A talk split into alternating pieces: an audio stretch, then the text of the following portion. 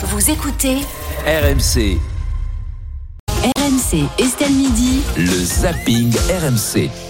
Et on va commenter tous ces meilleurs moments sur RMC avec Rémi Barré, Perico Légas, Laurent Dandrieux et Pierre-Édouard Magnan. On démarre tout de suite avec un extrait euh, des grandes gueules ce matin sur RMC. Judith Godrèche doit-elle prendre la parole ce soir au César? Elle a prévu de prendre la parole euh, ce soir. On rappelle que la comédienne a porté plainte contre les réalisateurs Benoît Jacot et Jacques Doyon pour euh, abus sexuels. Nicolas Sédou, l'ex-patron de Gaumont, s'oppose à ce discours. Et pour l'enseignante DGG Barbara Lefebvre, les Césars sont le lieu du cinéma et de rien d'autre. On avait déjà eu Adèle Haenel. Bon, ok. Euh, là aussi, à mon avis, c'est une affaire de cour d'assises ou de, de, de, de justice. D'ailleurs, c'est en cours. Euh, la- L'affaire va être jugée, donc voilà. Euh, maintenant, encore une fois, euh, enfin, c'est une. Le cinéma est un art. Euh, moi, ce que j'aimerais, c'est que euh, Anatomie d'une chute et Le règne animal puissent avoir le maximum de prix parce que ce sont deux films magnifiques et qu'on parle de cinéma et qu'on parle d'art et qu'avoir euh, voilà Madame Godrèche qui par ailleurs s'est exprimée largement, a largement d'autres d'autres scènes pour s'exprimer. euh, C'est pas le bon endroit. c'est ni pas le bon moment. endroit et euh, un peu. À un moment donné, il faut faire attention à pas trop tirer la corde. Euh, Laurent Dandrieux, chef du service culture de Valeurs Actuelles. Est-ce que Judith Godrèche doit prendre la parole ce soir au César? Non, je pense que c'est un peu comme tout ce qui se passe au César, euh, malheureusement, c'est un peu à côté de la plaque. C'est autant je trouve que Judith Godrèche a parlé avec beaucoup de, de justesse et je trouve que sa communication était, était tout à fait exemplaire et qui montre d'ailleurs que il vaut mieux euh, parler avec mesure plutôt que dans la radicalité dans laquelle était euh, par exemple Adèle Haenel. C'est plus efficace finalement. Autant là, je trouve que c'est pas le lieu parce qu'en fait, c'est vrai que le, le- les Césars, c'est une cérémonie pour remettre des récompenses aux meilleurs films de l'année, aux meilleurs acteurs. Et malheureusement, de plus en plus, depuis des années, ça se transforme en états généraux du cinéma français. Et ben, c'est pas le lieu en fait. Et effectivement, c'est pas comme si Judith Godrèche n'avait pas eu toute la place médiatique nécessaire pour exposer ces- ces- cette, cette situation. Euh, donc, je pense qu'elle a pas besoin de ça pour faire entendre son point de vue. Et en plus, je trouve que ce qui est un peu gênant, c'est que ça va tourner finalement un peu à une espèce d'opération blanchiment. C'est-à-dire, euh, elle va faire un- un- une déclaration hyper consensuelle sous les applaudissements généralisés. Euh, sous, sous les, sous les applaudissements généralisés. Et comme ça tout le monde pourra dire je j'ai applaudi donc je suis euh, contre les méchants et pour les gentils et tout va bien. Et en fait moi ce qui me choque beaucoup dans cette affaire Godrèche On c'est le- pas sur le fond, ça que vous dites. c'est les, voilà, c'est les commentateurs, enfin les acteurs du monde du cinéma.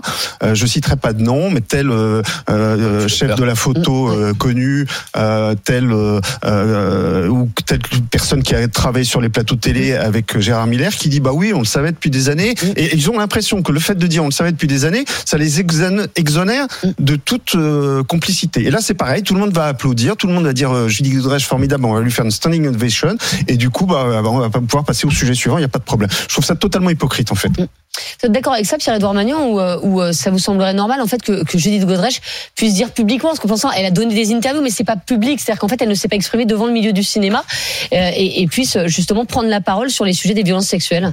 Alors, euh, Enfin, moi, je pense que oui. Euh, alors, d'abord, les Césars, comme toutes les remises de prix, ont toujours été des moments d'expression. Euh, les intermittents régulièrement. Euh, et si on remonte très loin, rappelez-vous, à la dans les années 70, c'est Rappelez-vous, rappelez-vous les 7 d'or quand euh, Frédéric Mitterrand a posé son 7 d'or par terre pour pour dire où en était l'audiovisuel public. Ça commence à C'était bien les 7 d'or. ça commence à dater. Euh, donc, ce que je veux dire, c'est que c'est un lieu effectivement d'expression. Et en plus, effectivement, je- il y a une cocotte minute. euh, Il y a un certain nombre de cocottes minutes qui sautent sur l'attitude des hommes vis-à-vis des femmes dans un certain nombre de milieux professionnels. Alors, évidemment que si on va dans le milieu de la plomberie euh, zinguerie, on va moins en parler à la télévision dans le milieu du cinéma. Mais Il y a aussi. mais il y a tout de même, même s'il commence à y avoir, mais il y a un vrai sujet. Et on voit bien que dans le monde du cinéma, un certain nombre de pratiques, effectivement, et tu- et justement parce que tu dis tous ceux qui vont dire on savait. Alors dans les on savait, il y a ceux qui savaient vraiment, puis il y a ceux qui, pour pas passer pour des imbéciles, disent qu'ils savaient alors qu'ils savaient pas. Dans tous les sujets, quand on dit on non mais il y a Mais toujours ça, ça, dans vrai, le ouais, ah mais moi je le savais. T'as envie de dire bah dans ce cas-là pourquoi t'es pas venu nous le dire avant Euh, Donc euh, ça les exonère de rien, mais justement il y a une cocotte minute à faire sauter parce qu'il y a des pratiques qui ont été connues, tolérées qui sont intolérables et comme le dit le mot, quand c'est intolérable, ça ne peut pas être toléré. Et effectivement, c'est un moment pour s'exprimer et il est aussi important que des femmes de Oui, l'envergure et c'est de le la lieu pour carrière exprimer ça? Il n'y a pas de mauvais lieu pour euh, dénoncer des pratiques qui sont inacceptables.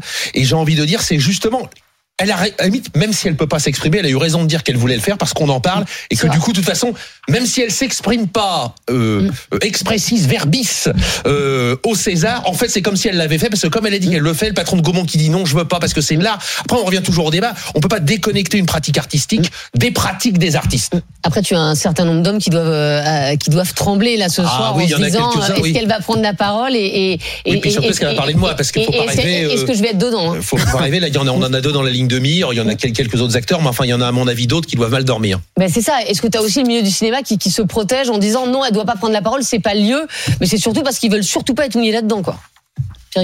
Donc c'est un pilori, le- les Césars. C'est un Pourquoi un tribunal. pilori Alors, savez, on met au pilori.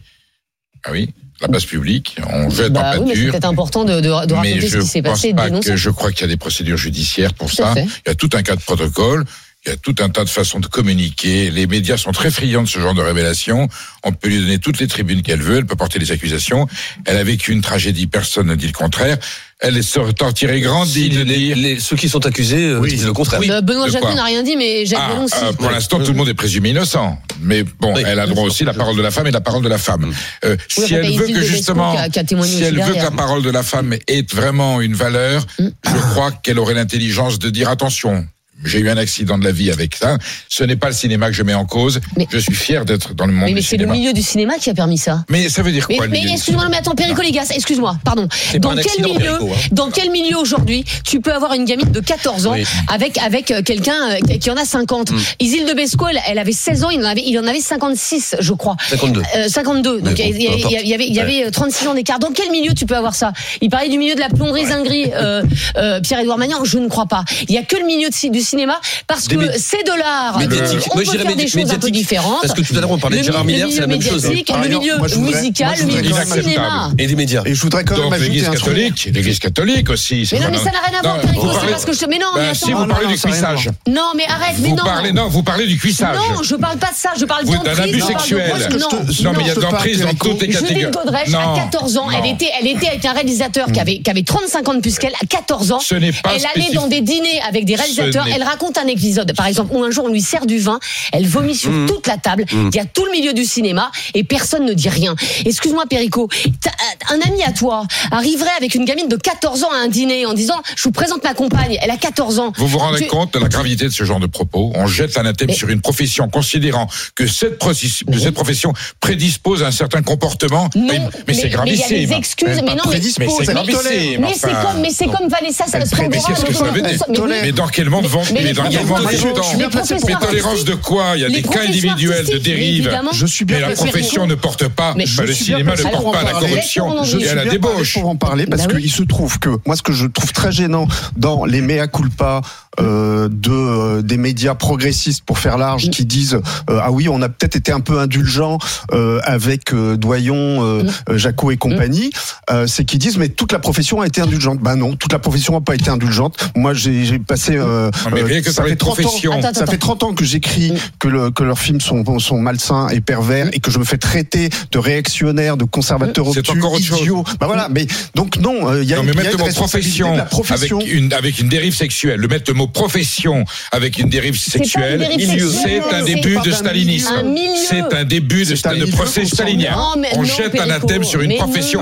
Mais ça signifie qu'ils sont tous coupables Mais- ou susceptibles d'être coupables. Mais attends. c'est inadmissible en On n'a République pas dit que tous les française. cinéastes étaient des, pas ce des qu'on te violeurs dit. potentiels. On te dit qu'il y a une acceptation s'il y a un entre pas il y en a dans d'autres métiers, alors sauf qu'on peut pas aller jusqu'au les bout. métiers La pulsion est la même. Les métiers artistiques, le, bah monde du oui. cinéma n'est pas soumis à plus de pulsions. Excuse-moi, Perico, un adulte avec une jeune, avec une, avec, Une une jeune fille de 14 ans. 14 ans, c'est pas une dérive. Perico, tu sais très bien que c'est un milieu qui se vit comme un milieu euh, au-dessus des lois parce que on est la culture avec un grand tolérance on a tous les droits, on est entre Ce nous. n'est pas pour ça que tous ceux qui exercent ce métier sont très bien Ah bah personne ne dit ça. attendez, non, faut assumer. On te dit que c'est un Quand on, milieu quand on jette en pâture ce genre d'expression, On te on sait très bien ce que ça peut. Très bien.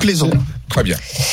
Charles Matin, ce matin euh, sur RMC, les bons de réduction de 50% à la SNCF arnaque ou bon plan, la SNCF a offert des bons de réduction de 50% à tous les voyageurs dont le train a été supprimé le week-end dernier suite à la grève des contrôleurs. Le problème c'est que beaucoup d'usagers n'ont toujours pas reçu ces bons et l'autre problème c'est que les conditions sont très restri- restrictives. Écoutez les explications de Stéphane Pedrazzi, spécialiste éco ce matin sur RMC.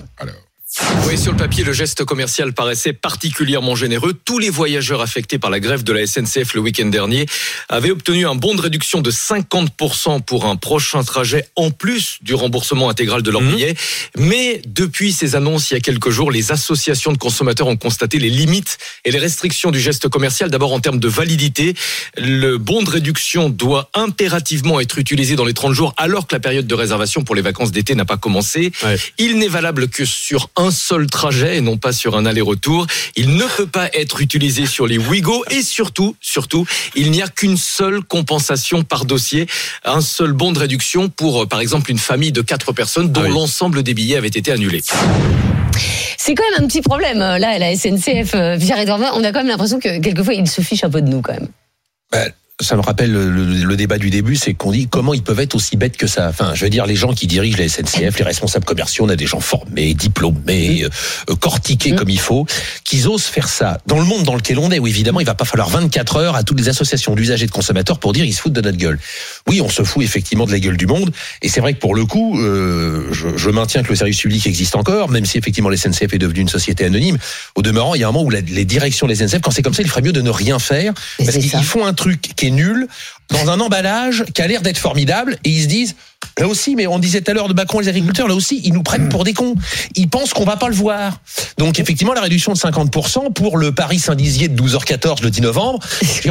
J'ai rien que j'ai d'excellents amis à Saint-Dizier pour ça que j'y pense mais je veux dire ça, ça n'intéresse personne. Si on fait un bon de 50% ça veut dire que le prochain billet de train que je prends dans les 6 mois eh ben j'aurai 50% de réduction. Ah point. En plus ça a le mérite d'être simple clair et net. Un peu comme à l'époque du tarif au kilomètre. Euh, on parlait de tarification tout à l'heure. Là aujourd'hui, on fait des trucs compliqués, alambiqués, on communique sur le 50%, ça me fait penser au prix d'appel qui n'existe jamais dans les pubs. C'est exactement le même principe. Mais, mais surtout que là, tu, tu offres un, un bon de réduction euh, pour le mois suivant à des gens qui viennent donc a priori de partir en vacances. Donc il y, a- y quand même assez peu de chances que dans le mois, Oui. ils repartent une deuxième clair, fois, ouais. même s'ils ont 50% de réduction. Mais il y a quand même un petit problème de communication euh, dans cette société, quoi. En fait, moi, je pense que c'est euh, typique d'un système où il y a à la f- à la fois les défauts du privé et du public. C'est-à-dire que c'est une entreprise qui, en l'occurrence, sur ces questions de remboursement, est gérée comme une entreprise commerciale, Mmh. euh, mais donc euh, pour essayer de qui se débrouille pour essayer de moins le rembourser euh, le rembourser le moins possible, mais en même temps qui est en situation de monopole. Et donc elle sait très bien que si elle a des comportements odieux, bah les gens peuvent pas aller ailleurs. Et en fait du coup ils en profitent. Et c'est pour ça qu'en fait tout est fait pour ne pas rembourser, tout est fait pour que le système de, de réclamation, bah il y a toujours une erreur 404 quand tu essaies d'envoyer ton, ton message, Euh, voilà. Et ils s'en foutent, ils sont en monopole. Alors qu'il n'y a plus une seule 404 Peugeot qui roule, je veux dire. Mais Péricoliga, ce qui est fou, c'est que, en fait, on n'arrête pas de nous dire qu'il faut prendre le train. On a tous envie de prendre le train, mais on s'est à se demander si on n'essaie pas de nous dégoûter de l'autre côté, quoi. Non, mais la SNCF, elle a des formules tarifaires qui sont euh, très très avantageuses pour certaines catégories. Quand on reste dans la procédure SNCF, là, on est sur une opération un peu marketing promotion et euh, Bah, Pas dédommagement, même. Et dédommagement. quand tu essayes de te faire rembourser, tu sais que Ah non, mais tu- c'est la tu galère. comprends Non, que Kafka avait raison, quoi. Et il y en a Oui. plein du coup qui renoncent, qui essayent Parce pas de se non, parce qu'en plus, en plus, le système tarifaire SNCF, la pénalité, on a, on a plus, de- on a plus, il faut plus de six jours pour annuler ou changer un billet. Même si on est de bonne foi qu'on a un changement, on paye 19 euros. Non, Si sauf si tu prends la carte liberté, mais elle coûte 300 euros à la base. Non, merci de confirmer ce que je vous dis. Donc c'est un racket. beaucoup de Je- retard, je- hein. J'avais pas cette info. Donc c'est plus que ça, c'est un racket. Voilà. Donc il y a aucune souplesse de ce côté-là. Quand vous montez dans un train sans billet complet, que vous êtes debout, Mm. vous payez le billet plus une amende de 150 euros. Je veux dire, c'est absolument inadmissible. Voilà.